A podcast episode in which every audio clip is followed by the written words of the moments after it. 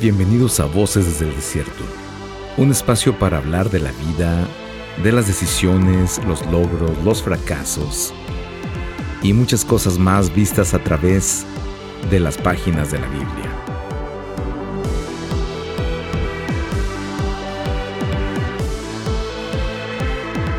Ya estamos de regreso. Esto es Voces desde el Desierto, el podcast, y ya estamos aquí. Y pues em, retomamos, este es el primer podcast del año 2022. Esperemos que sea una larga temporada, eh, con muchos capítulos y pues buenos mensajes para todos. Em, hemos titulado este podcast, le he puesto como título, ¿Cómo ser un buen amigo? cómo le hacemos para ser buenos amigos? ¿Qué hace un buen amigo? Y bueno, pues para introducir este, este tema tan interesante, quiero hablar cómo, eh, cómo es que funciona el asunto de la amistad o cómo... Quiero hablar algo sobre amistad antes de llegar a la parte medular de cómo hacer, de cómo tratar bien a los amigos, cómo, cómo ser un buen amigo. Y quisiera empezar de esta manera. Así como Dios lo hace con el Espíritu Santo y con el Hijo, somos seres sociales. Nosotros también, al igual que Dios, el Espíritu Santo, el Hijo, somos seres sociales nosotros también. Tenemos parte de ellos en nosotros. Estamos diseñados para funcionar mejor en equipo que en solitario.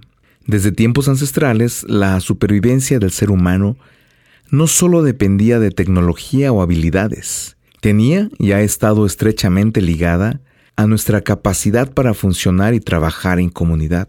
Tal es el caso de las personas que subsisten de esa manera en los lugares más inhóspitos del planeta, en los polos, en las selvas, en donde definitivamente si no estás asociado, no tienes compañeros, eh, morirías, morirías de frío, morirías devorado por una fiera. Regularmente el trabajar y subsistir y coexistir en comunidad nos lleva a un nivel de cercanía y socialización en el cual somos capaces de desarrollar un vínculo de afecto llamado amistad. Nivel en el cual no solo se está cerca de otro por necesidad, se está cerca porque hay la suficiente evidencia como para decir que la otra persona tiene un interés fraternal en, en, en otro, ¿verdad? Es importante ser amigos. Un niño dijo una vez a su madre el primer día de regreso al ciclo escolar. Mamá, ¿está bien si hoy no hago amigos? Como dando a entender, dando a entender la importancia de hacer amigos y él estaba preocupado porque ese día no, no se sentía lo suficientemente seguro como para hacer amigos. Era el primer día del ciclo escolar. Para los niños y adolescentes es realmente importante hacer amigos. Hacer amigos o tener un grupo de apego dentro de diversas esferas. La escuela, el club, la iglesia, el trabajo, etc nos ayuda a sentirnos aceptados, validados, seguros, queridos, vindicados, respetados. Nos hace visibles y nos genera esta parte de la seguridad. Puedo decir como ejemplo que cuando yo era muy niño en la escuela, en la, en la primaria, haber hecho algún tipo de travesura y ser llamado a la oficina del director. Y recuerdo que era mucho menos pesado si en esa ocasión tenía un cómplice o, o alguien que me acompañaba, pues así entonces el regaño o castigo se repartía entre dos. ¿Escogemos a nuestros amigos? Una de las herramientas de supervivencia del ser humano es su capacidad para elegir. De hecho, es un regalo de Dios.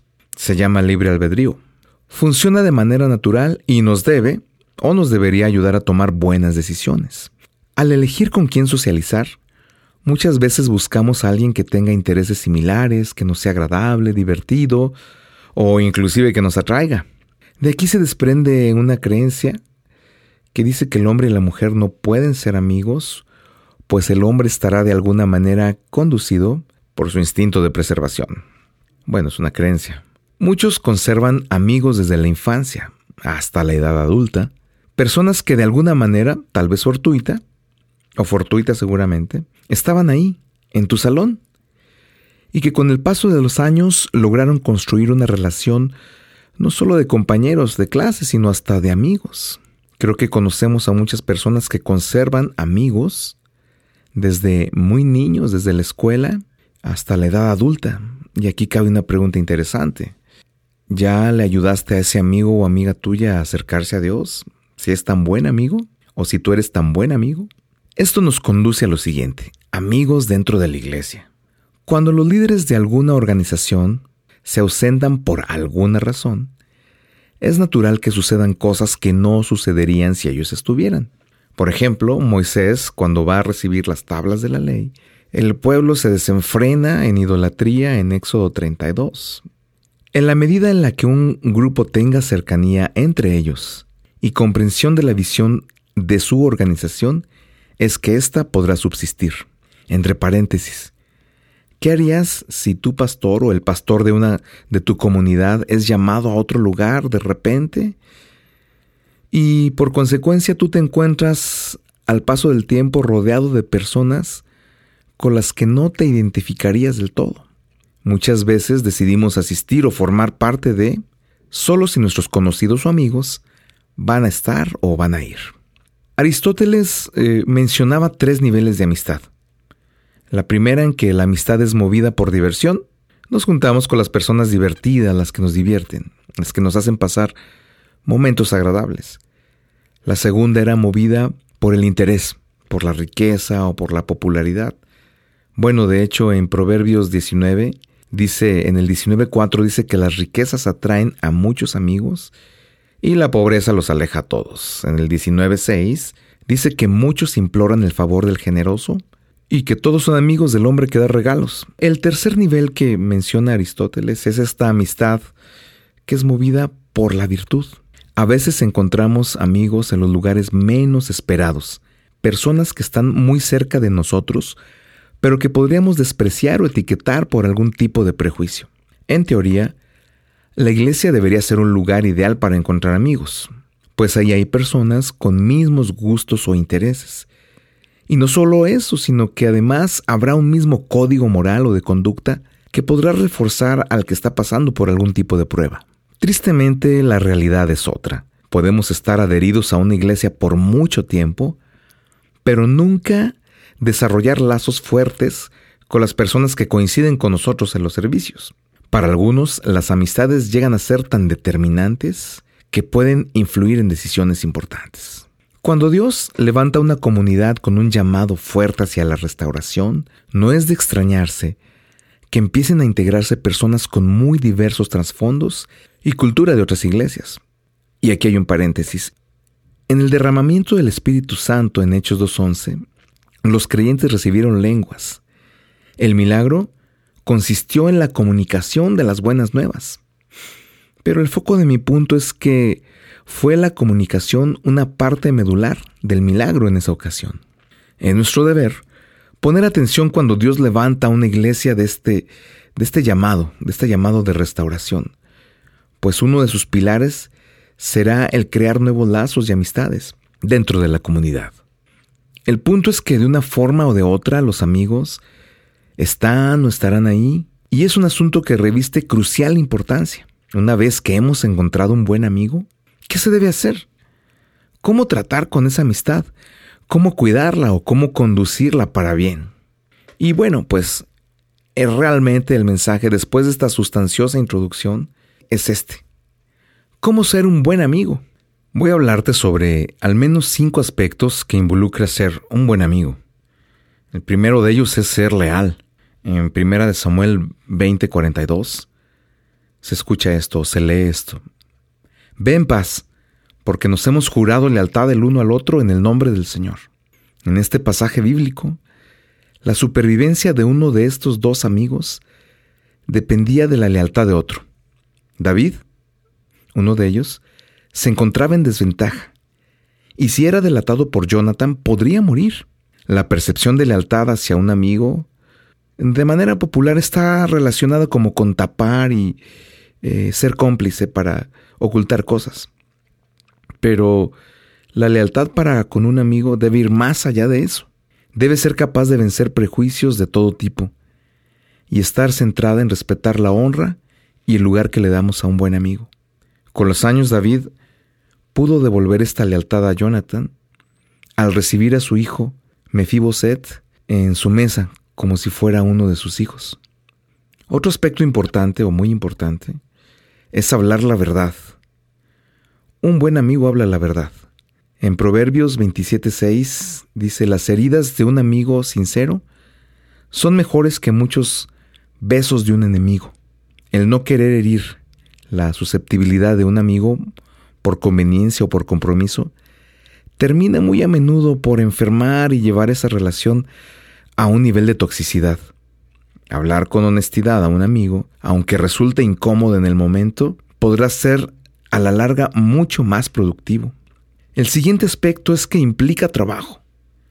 Conservar un amigo o tratar bien a un amigo implica trabajo. ¿Cómo saben nuestros amigos que realmente los tomamos en cuenta? A veces somos el tipo de amigo que suele estar cerca de otro por cuestión de trabajo, pero que no es capaz de hacer una llamada o mandar un mensaje si el trabajo no lo requiere. Es importante hacer espacio en las agendas para los amigos que decimos tener. Aún más, si estás interesado en que tu amigo conecte con Dios, pues bueno, hay que hacer espacio. La regla de oro, en Lucas 6:31, también nos está diciendo que así como nosotros nos consideramos dignos de honra y respeto, así debemos demostrar que nuestros amigos son valiosos. El siguiente aspecto es que una verdadera amistad empieza por uno mismo. Dice en 1 Samuel 20:17 que Jonathan amaba a David tanto como a sí mismo. Tan importante es amar a Dios como tener cuidado de nuestra propia persona. Tener atenciones así como buenos pensamientos hacia nosotros mismos nos entrena para poder amar a otros. El trabajo con nuestra autoestima abre la puerta para ser genuinamente buenos. Mateo 22, 37, 40. El amor hacia otros empieza por el amor que nosotros somos capaces de proporcionarnos a nosotros mismos. Si estamos ansiosos por tener la atención y reconocimiento de nuestros amigos, en realidad estamos revelando que solo nos sentimos completados si nuestros amigos nos aprueban. El siguiente aspecto es que un buen amigo o lo que hace un buen amigo es facilitar milagros. Ese es el último aspecto que quiero mencionar. Marcos 2 del 1 al 5. Cuando Jesús regresó a Capernaum, varios días después, enseguida corrió la voz de que había vuelto a casa. Pronto, la casa donde se hospedaba estaba tan llena de visitas que no había lugar ni siquiera frente a la puerta. Mientras él les predicaba la palabra de Dios, llegaron cuatro hombres cargando a un paralítico en una camilla. Como no podían llevarlo hasta donde Jesús, debido a la multitud, abrieron un agujero en el techo por encima de donde estaba Jesús. Luego bajaron al hombre en la camilla justo delante de Jesús. Al ver la fe de ellos, y dice, al ver la fe de ellos, Jesús le dijo al paralítico, Hijo mío, tus pecados te son perdonados. Piensa un poco en cómo se organizaron estos amigos que llevaron al paralítico a Jesús, quién, quién llevó los cables para bajarlo, quién puso la camilla, quién estuvo dispuesto a, abrir el techo por donde lo bajaron. Fue un trabajo en equipo, fue un trabajo que hicieron sus amigos. ¿Cuál era el trato del paralítico hacia sus amigos? Seguramente era un buen trato porque no ayudas a otra persona a alcanzar un milagro o alcanzar lo que quiere si no ha sido un buen amigo contigo. Quiero resaltar este aspecto y es muy valioso, la fe de estos amigos. Jesús hace una referencia directa hacia la fe de los amigos que bajaron la camilla, los que estaban pidiendo por el milagro de otro. ¿Qué tanto es que hemos puesto nuestra fe al servicio de los amigos? Una manera efectiva de cuidar de nuestros amigos es orando por ellos y a la vez accionando para ayudarlos a alcanzar su milagro, hacer uso de nuestra posición para que nuestro amigo pueda avanzar. Los amigos del paralítico podían haberse conformado con solo orar por su amigo y no haberse atrevido a romper el techo de la casa de alguien y haberlo bajado con la esperanza de que fuera sano. Pensemos en esto. Habrá milagros que necesitarán la fe de nuestros amigos para concretarse y que además el pedir por otros nos conecta de manera espiritual con ellos.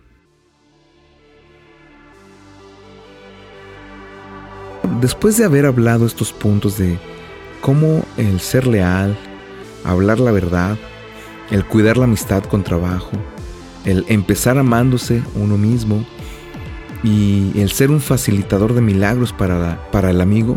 Ok, bueno, entonces la reflexión final de este podcast implica hacer crecer lazos de buena amistad dentro de tu entorno, dentro de tu comunidad. Recuerda que es más fácil alcanzar o preservar la cultura de una comunidad si se trabaja en función de buenas y sanas relaciones interpersonales. Espero que este capítulo te haya sido de muchísima ayuda y que recuerdes y sepas que la fe que tú tienes puede ser la llave para el milagro de tus amigos, así como acabamos de escuchar. Lo valioso y lo importante que es cuidar de los amigos que tenemos y, ser honestos con ellos, como lo decíamos hace un momento. Gracias por tomarte el tiempo de escuchar este capítulo de Voces desde el Desierto. Mi nombre es Oscar Carrillo y pues bueno, estaré subiendo, estaremos subiendo más, más podcast con temas eh, interesantes. Gracias, hasta la próxima.